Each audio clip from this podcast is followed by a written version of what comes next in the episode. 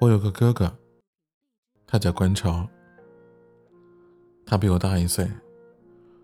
虽然是同一个爹妈生的，但是我们俩长得一点都不像。他从小啊就比我聪明。小时候，我的玩具是积木，而他的玩具是变阻器和安培表。我还在学乘法口诀的时候，他已经开始背诵元素周期表了。他和老师讨论运动的电荷磁场是否违反了反能量守恒定律的时候，我连旁边的标点符号都听不懂。所以啊，我不止一次的怀疑，他长了两个脑子。是的，他把我的那个也抢走了。小的时候，我最羡慕的就是独生子女，观潮跟我从小打到大，而且他从来都不让着我。去年我表姐生了二胎，大儿子闷闷不乐。吃满月酒的时候，观潮眉开眼笑的跟人家说：“恭喜啊！”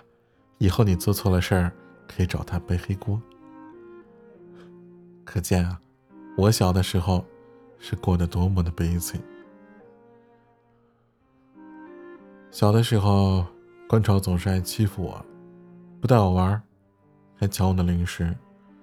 那个时候我比他胖得多，所以在打架上有压倒性的优势啊。抢不赢我就动粗。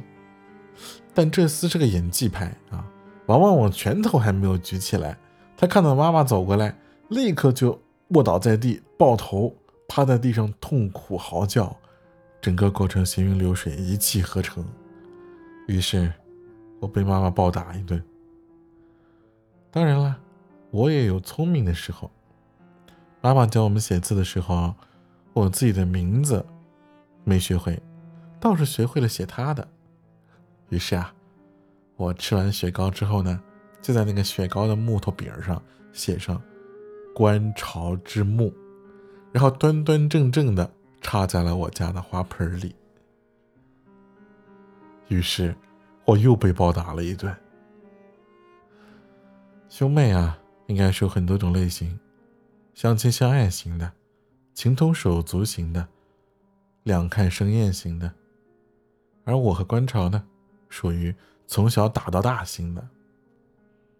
观潮的嘴贱可以说是一种天生的技能，打娘胎里就有。小的时候啊，我是一个货真价实的胖子。冬天妈妈怕我们两个冷，给我们穿好多的衣服。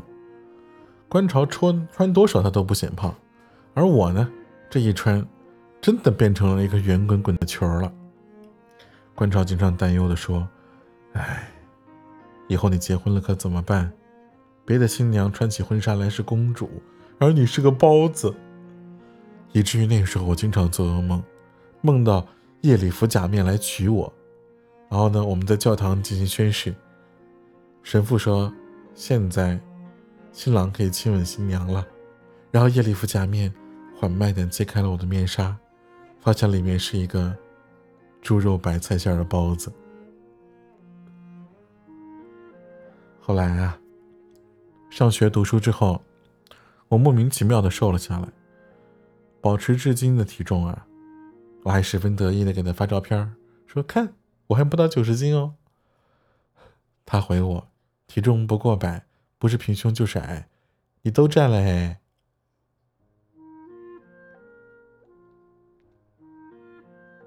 我读书读得早，小学和初中我都跟观潮是一个班的。观潮特别聪明，他不听课也能考到第一名。我一直以为我哥是无敌的，直到读高中的时候遇上了 F 君，而这两个人就跟命中相克似的，每次考试，F 君都能比观潮稍微高那么一点点儿。观潮表面上其实并不在乎，但其实啊，他内心里却耿耿于怀。他们首次交锋，是某天放学回家的时候。当时我在操场等观潮打完篮球，一起回家。F 君刚好过来找我，好像是因为我把他的书给带走了，于是呢，球场上的观潮不知出于何种心理啊，贱嗖嗖的跑过来搭话。我在旁边翻书包啊，我就听见他们两个对话如下：要走啦？明显是没话找话。F 没有回他，满脸是那种你是谁的表情啊。然后他说：“我是九班的观潮。”自报家门，自信满满。F 君说：“谁啊？你不认识我？”他大为震惊啊。而 F 君呢，面无表情的摇摇头。观潮说道：“我们一起上过奥数特长班，我是班长，你不记得了？”F 继续面无表情。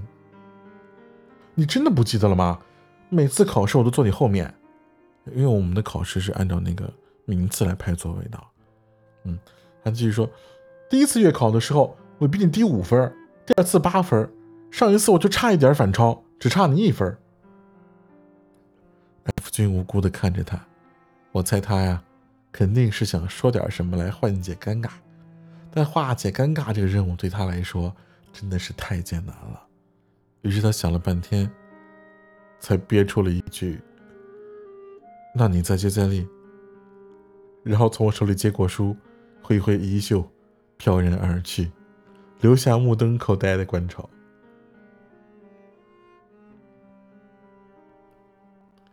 小的时候啊，当时有个记者来家里采访，好像是因为观潮得了一个什么什么奖，我到现在啊都还记得那个记者的样子，特别装模作样啊！先是要这个观潮帮妈妈捶背。然后呢，又上观潮来辅导我写作业，啊，他就在旁边咔嚓咔嚓咔嚓的拍照。开什么玩笑？观潮根本不会教我写作业，他的作业都是我在帮他写，好吗？后来呢，这个记者说要拍这个观潮的奖状啊，可能在他心里啊，三好学生家里的奖状都是用来糊墙用的。可是我们家真的没有观潮的奖状和奖杯。拿回来都是随手扔的，啊，就随便扔到不知道什么地方去了，嗯。而那一天最精彩的环节是快要结束的时候，记者问道：“能给大家分享一些你的学习经验吗？”观潮想了半天，他说：“没有。”记者问：“那你为什么每次都名列前茅呢？”结果他老人家脱口而出：“因为别人都太笨了呗。”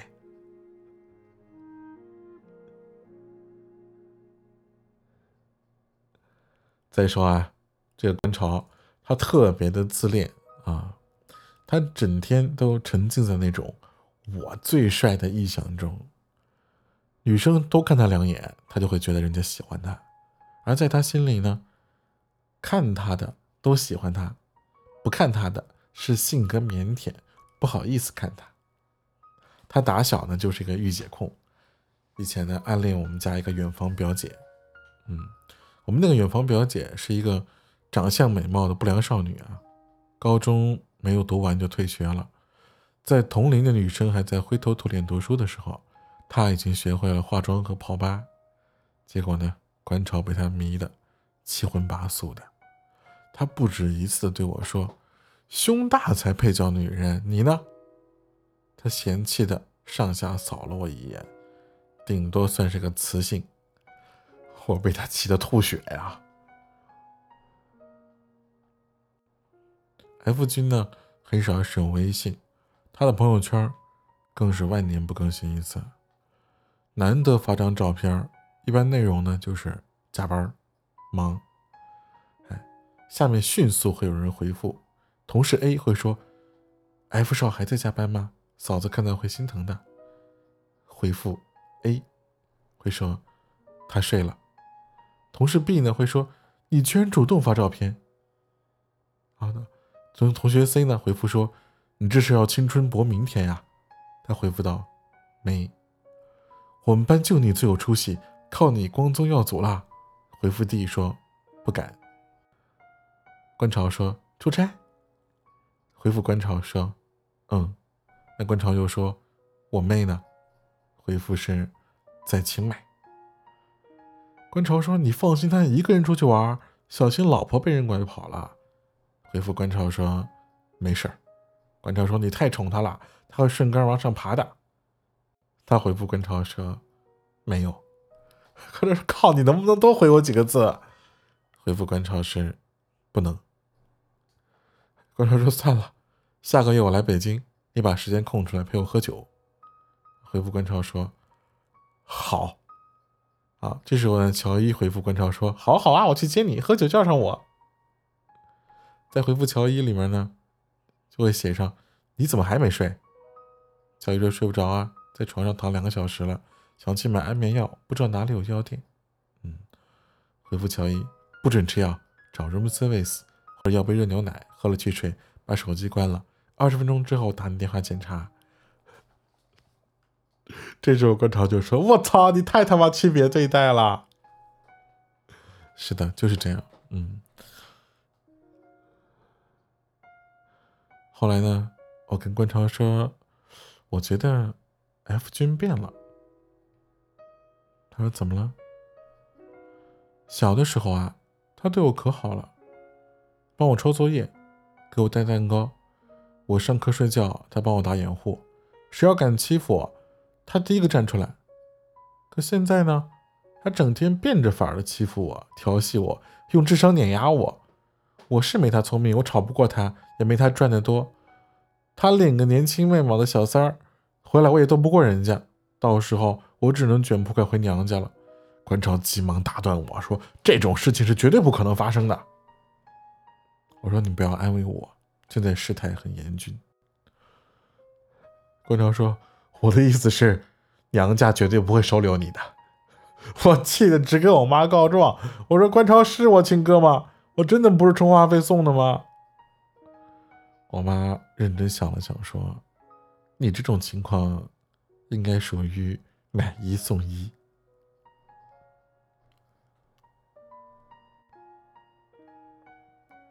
我跟 F 君闹别扭的时候，具体为了什么我忘了。我当时跟观潮诉苦啊，他在电话那头幸灾乐祸，说我让你别这么早结婚，你要结，结之前分手啊，你还是可爱的失恋少女。可现在呢，如果你现在分手，只能是失婚妇女了。吓得我立刻回家跟 F 君和好了。观潮还特别得意的说，自己有特殊的权和技巧。还有就是我们小时候小学的时候啊，当时特别风靡的是什么呢？就是《小浣熊干脆面》里边那个水浒英雄卡。九零年代的时候，人们都应该记得，几乎每个人都在收集它。那时候啊，我和观潮都没有多少零花钱，但是观潮的记性特别好，属于过目不忘的那种。他看了一遍《水浒传》，他第二天啊。就到学校跟别人讲回《水浒传》的故事了，讲一个故事，换一个卡片就这样，他居然集齐了一百零八张。后来啊，我偶然从床底啊翻到这套卡卡片我打电话给观潮，观潮啧啧感慨啊，说的都是他的童年，是他的童年啊。观潮说：“你知道那个时候我怎么做的吗？”我说。难道不是因为你想显摆你自己有惊人的记忆力？他说：“不是的，你记不记得那个时候你喜欢林冲，可班上呢只有程家家有，你让他给你看一眼，他都不给你，叫你自己去买。我当时挺生气的，但是我又没有钱，所以我只能这么做喽。我大为感动啊，当即答应帮他买心仪已久的机械键盘。”晚上的时候，眼泪汪汪跟 F 说这个事儿，结果呢，说着说着，突然大腿一拍，靠，被骗了。F 抬头问我说：“怎么了？”我咬牙切齿的说：“我才想起来，程佳佳二年级就转走了，水浒英雄卡是四年级才流行起来的。”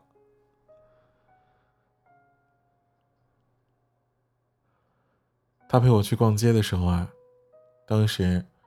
我看中了一个杯子，三十五块钱一个。我还价说：“老板便宜点吧，八十给我俩。”老板乐了，姑娘，你还帮我涨价了？我恍然大悟，说：“哦，不好意思，我算错了。”啊，观潮在旁边说：“不好意思，我妹妹十岁那年做过阑尾手术。”老板就问：“这跟杯子有关系吗？”他紧接着不紧不慢的说：“医生不小心把他的脑子也取出来了。”晚上的时候啊，我跟 F 告状，我说皇上要给臣妾做主啊。他说好，朕这就帮你去欺负回来。于是呢，两个人关上门，在书房站了一晚上的 Xbox。第二天，观潮满眼血丝的告诉我：“你男人虐了我一宿。”话是没错。怎么听起来这么奇怪呢？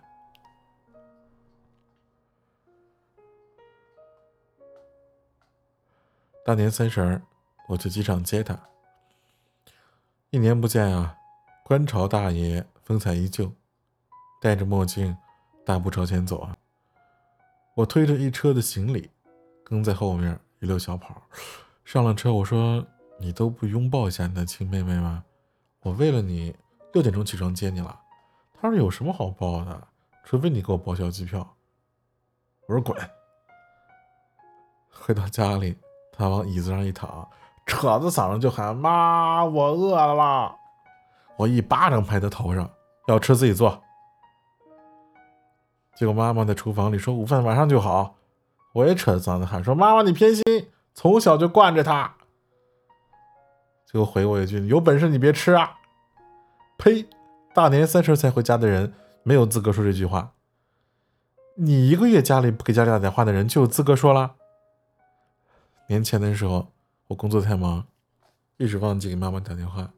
这家伙消息真是灵通。嗯，妈妈端着菜出来，笑着说道：“你别欺负妹妹。”我马上就告状：“呀，就是嘴贱啊！”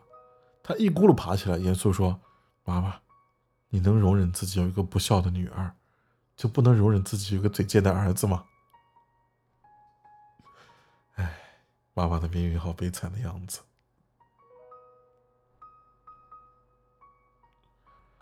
后来呢，去这个老凤祥买手链送给妈妈和我婆婆，挑了两条啊，都不便宜。付款的时候，突然想到 F 的小侄女也快百天了，于是啊。就又买了一个长命锁，顿时感觉自己的荷包空了不少啊！可怜兮兮的跟关超说：“哥，妈妈的手链我们一半一半好不好？你没事行吗？你到底是不是我亲哥啊？不是，你是捡来的，怕你自卑，所以没有告诉你。”他一本正经的胡诌啊！我说：“呸，你还是充话费送的呢。”你是刮刮乐的末等奖，你是买牙刷的附赠品。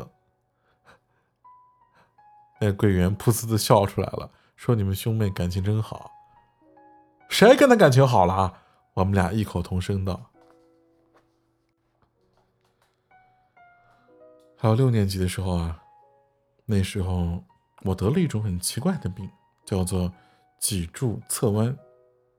正常人的脊柱啊是一条直线。而我的脊柱呢，不幸变成了 S 型，而且是突发性的，至今都没有查出病因，估计属于天灾人祸吧。虽然我可以笑着现在说说这些，可那个时候我真的特别绝望，因为生病，我整个的身体严重变形，心脏、肺部都被挤压，如果继续恶化下去啊，还有可能会瘫痪，做手术。需要很大的一笔钱，家里也拿不出来。我那段时间印象最深刻的记忆是每天都会躲在被子里哭，又不敢发出声音。哭完了，第二天起来还要继续装开朗，装不在意，因为怕妈妈伤心。他已经够自责的了。我每天晚上都失眠啊，而失眠的主题呢？是如何自杀？有天晚上，关潮突然爬到我床上，啊，很认真的跟我说道：“他说你知不知道，跳楼除非正好脑袋冲下，脑浆蹦出，立刻就死。啊，这样才会比较痛快。而好多人呢，都是摔断了骨头，摔破了内脏，在地上挣扎了很久很久，眼睁睁看着自己血流光才死掉的。他跟我滔滔不绝地讲了一晚上溺水啊、割腕啊、上吊啊各种自杀方式。我生理和心理都背负着极大的压力，就这样熬过了两年，妈妈才东借西凑，攒够了钱，我终于上了手术台。我终于松了口气，却不知道，其实我这个手术风险是很大的。医生说，不排除术中死亡可能性。妈妈是哭着才签了术前协议。开刀以后。我在 ICU 待了八个小时，观潮跟我说，那是他这辈子最难熬的八个小时。他说那时候他站在医院的楼道里，很认真的去想，要是他，要是最后我没有挺过去，他就要把自己的名字改成我的，替我在这个世界上继续活下去。好在。手术很成功，我至今啊仍然活蹦乱跳的。但是有个细节我记得特别清楚，为了引流手术残留的血垢，医生啊在我脊柱旁边埋了一根三十多厘米的引流管，术后十天之后才能拔出来。我是一个很能忍耐疼痛的人。而拔的时候，我一直咬着牙忍着。我清晰的感觉到身体里那根管子擦着骨头，一寸一寸的移动，疼得浑身都在发抖。而观潮一直在旁边握着我的手，大概有十分钟，终于整根都拔出来了，而观潮还在握着我的手。我叫他松手，他没反应。我抬头，第一反应是以为自己看错了。他居然哭了。他低着头，肩膀一耸一耸的抽泣，手还握着我，不肯放。后来啊，我总拿这事儿损他，我说你太丢脸了。当着那么多人，一个大男人居然哭了。我以为他会像平时一样嘴贱的反击我，谁知道他是说：“是啊，妹妹她要强，哥哥都帮不了什么，我只能帮她哭了。不管多疼，我都扛起来了。怎么他这一句话，我鼻子酸的厉害呢？”